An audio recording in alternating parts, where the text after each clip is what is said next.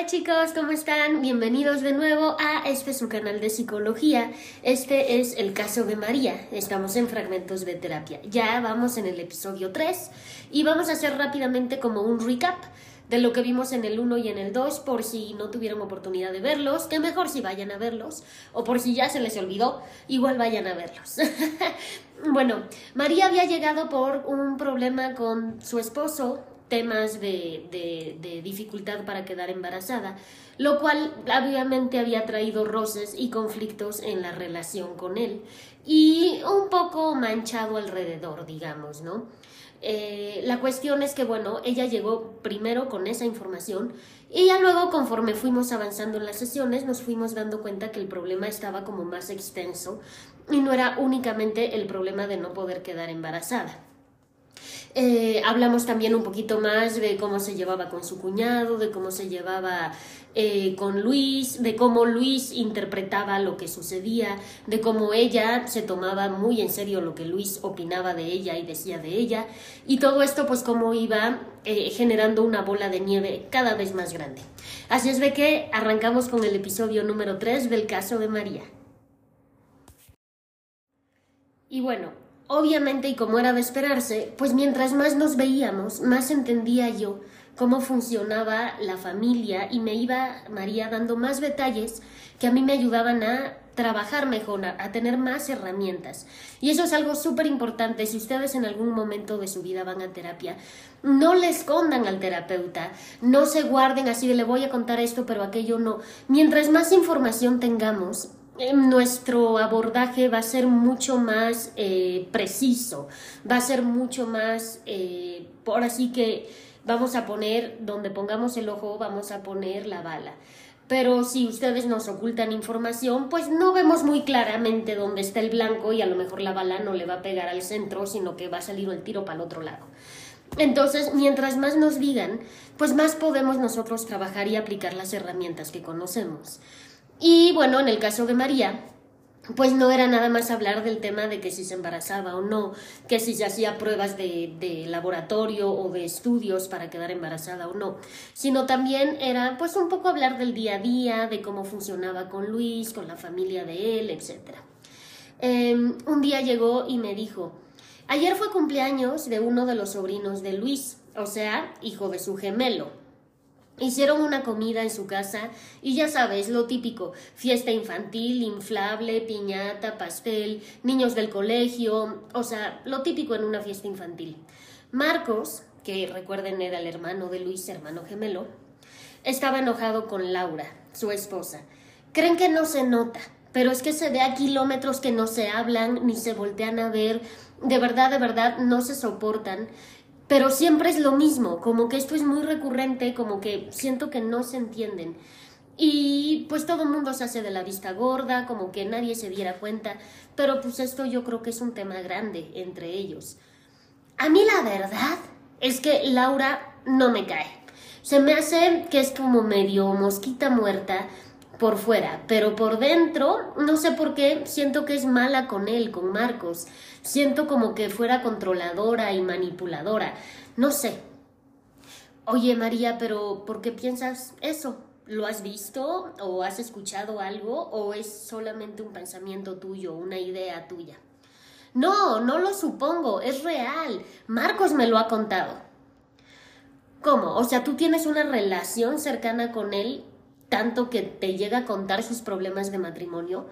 Sí, claro. Es que, a ver, desde que empecé de novia con Luis, pues Marcos y yo nos hicimos amigos porque te digo que Luis y él son inseparables y como todo el tiempo están juntos y a todos lados quieren ir juntos y todo quieren hacer por competir o por acompañarse pero todo juntos, pues yo terminé llevándome muy bien con Marcos y la verdad sí lo considero no solo mi cuñado, lo considero como un amigo muy cercano.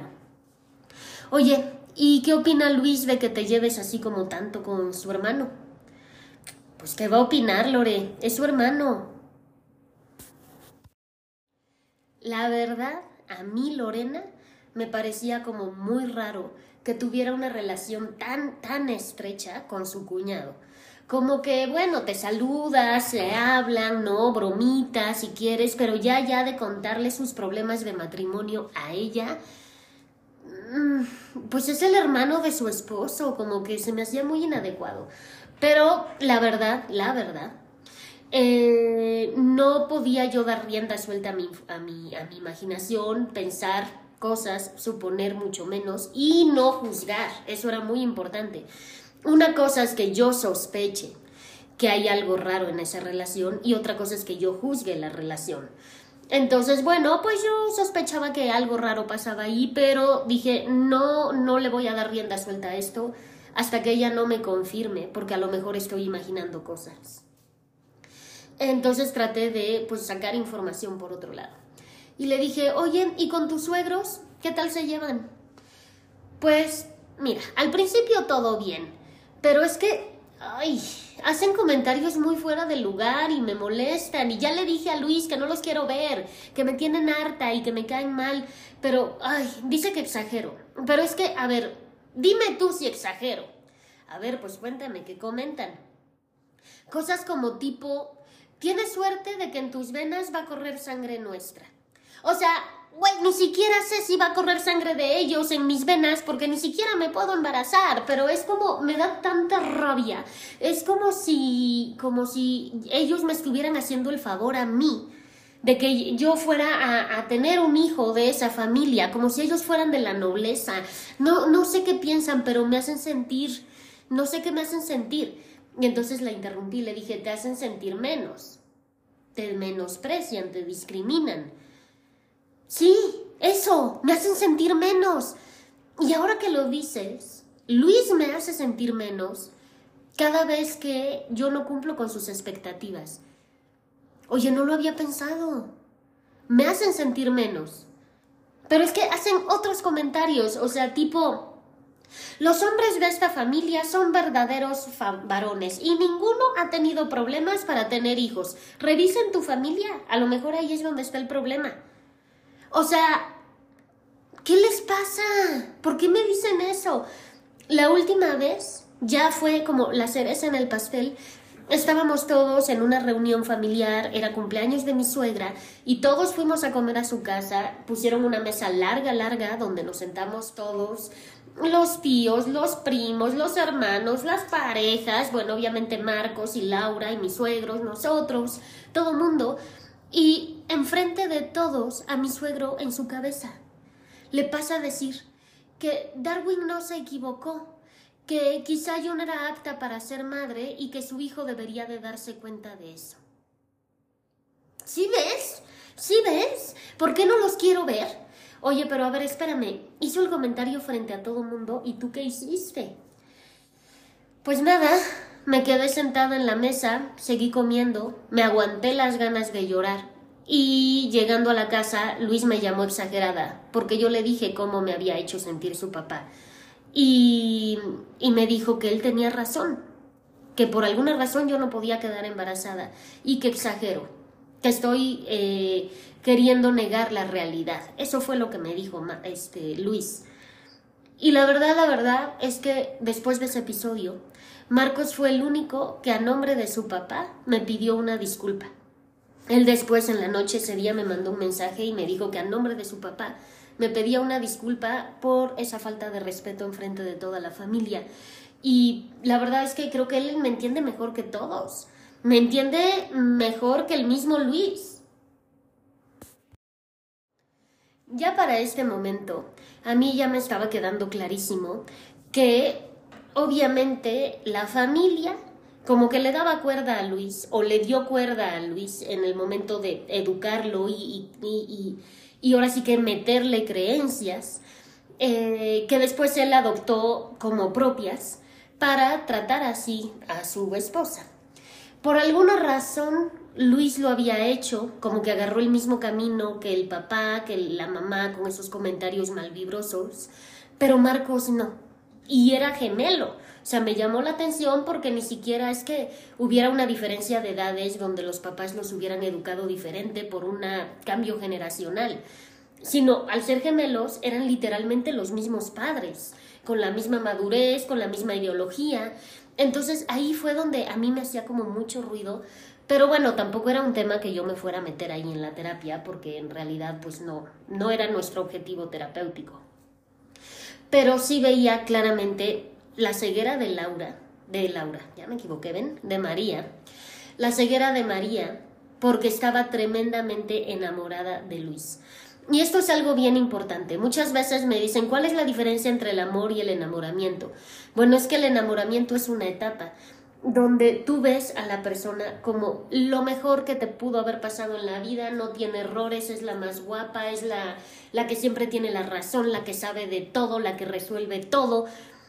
Y cuando termina el enamoramiento, empiezas a ver los defectos de la persona y a darte cuenta que no es un gran Dios, que no es el que todo lo sepa, que no es el que todo resuelve, sino que es un ser humano común y corriente, con cosas buenas y malas, habilidades, pero también eh, debilidades, pero aún así lo amas y decides mantenerte con él a pesar de. En el enamoramiento tú no le ves nada malo. Entonces yo sentía que ella seguía como clavada acá porque no se daba cuenta y en su cabeza pensaba que tener un bebé iba a hacer que todo se resolviera con Luis. Y era lo que más quería. A mí me quedaba la duda si realmente quería el bebé o lo que quería era resolver el tema con Luis a partir de tener un bebé con él. Entonces, o cambiar su imagen familiar, ¿no? De la familia política a partir de tener un bebé. Entonces a mí me quedaba como esa duda y hasta el momento pues como no había embarazo aún, yo decía, bueno, hay tiempo de trabajar esto, porque a lo mejor ni siquiera tiene ganas de tener un bebé. Entonces habría que terminar como el enamoramiento y pasar a la siguiente etapa para que ella sola se diera cuenta de la realidad. Eh, otro tema que me causaba a mí como un poco de ruido era la relación tan estrecha con el cuñado. Y dado que, en palabras de ella, Marcos y Luis competían mucho por todo, en buen plan, pero competían, pues no quería yo pensar que estuvieran compitiendo por ella también. Entonces, bueno, pues podía ser ahí una maraña de que uno compite con ella, por ella, con buenos tratos, con entendimiento, con detalles, con te cuento mis problemas, y el otro con, pues a ver si yo le doy un hijo más rápido.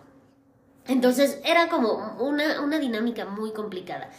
Pero lo más importante, y por eso lo dejé al final, era el clarísimo, que ella no se daba cuenta desde luego, pero yo sí, el clarísimo abuso psicológico que estaba viviendo. Ella no se daba cuenta que todo el tiempo era abusada psicológicamente tanto por la familia de él como por él mismo, por Luis.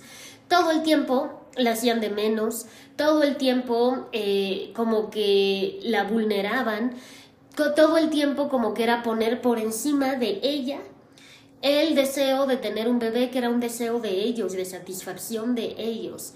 Todo el tiempo era porque Luis quiere tener un bebé, porque los hombres en esta familia tienen hijos, porque no, entonces era hacerla menos, menos, menos, apachurrarla, apachurrarla todo el tiempo.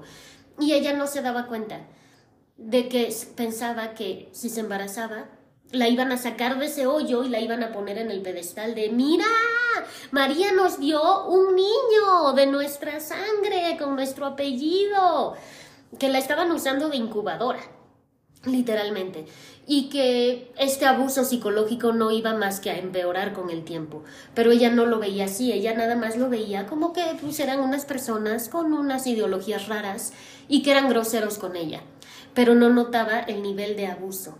Y es que el abuso psicológico, aparte de que termina por despedazar a la persona, es un tema legal también. Entonces, pues había que ayudarla a salir de ahí, a detectarlo primero, a salir de ahí y a aceptar que la cosa no se iba a resolver teniendo un bebé. Así es que, bueno chicos, pues la siguiente que nos veamos por acá, les voy a platicar cómo traté yo de abordarlo para que ella fuera poco a poco dándose cuenta de que tenía que salir de ahí y que tener un bebé en esa familia no iba a ser nada más que atarla más a esa familia, que no le iba a traer nada bueno y que definitivamente le iba a causar un problema mayor, porque una vez que tú tienes un hijo con una persona, ya estás atado a esa persona para siempre. Porque ya tienen temas de pensión, de educación, de que lo voy a sacar a pasear yo, de que con quién le tocan las vacaciones, de que a dónde te lo llevaste, de que no me lo devolviste a tiempo, ya estás atado para siempre. Oye, pero eso es cuando sean niños, vale, y cuando crezcan también. Te lo vas a topar el día de su boda, te lo vas a topar en la graduación, te lo vas a topar en, no sé, no, en un evento importante de su vida. Ya, te ataste a una persona para siempre una vez que tienes un hijo con ella. Entonces yo tenía que ayudarle a eh, María a darse cuenta que era una decisión que ya no había para atrás, que si ella estaba incómoda hoy en esa familia, más incómodo se iba a poner una vez que tuviera un hijo de ellos, bueno, de, de, de Luis. Y bueno, pues también quería abordar el tema de Marcos porque yo sentía que Marcos estaba ahí cumpliendo una función no sé si de mejor amigo, no sé si de novio, no sé si de hermano, no sé si de papá, pero que ella mantuviera una relación tan cercana con Luis a mí me, me sonaba a que se alimentaban el uno al otro. Los dos tenían una necesidad que tenían que solventar o que resolver y encontraban cómo en la otra persona. Marcos en María y María en Marcos. Y por eso la relación funcionaba y se alimentaba de ida y vuelta. Entonces también había que ver Marcos qué papel estaba cumpliendo ahí, qué rol, qué función. Así es de que era un montón de trabajo para mí, pero este, lo, lo fuimos sacando poco a poco y ya les iré contando. Así es de que aquí lo dejamos hasta hoy, chicos. Les mando un saludo enorme, un beso hasta donde estén. Recuerden seguirme acá en todas mis redes sociales, TikTok, Facebook, Spotify y por acá en YouTube. Si se suscriben aquí a mi canal de YouTube me harían la más, la más feliz. Recuerden que estos fragmentos son para ustedes. Y mientras más suscriptores, pues yo más me motivo a hacer más. Si nadie me ve, pues no tiene caso. Así es de que gracias chicos por estar acá y nos vemos la próxima. Bye bye.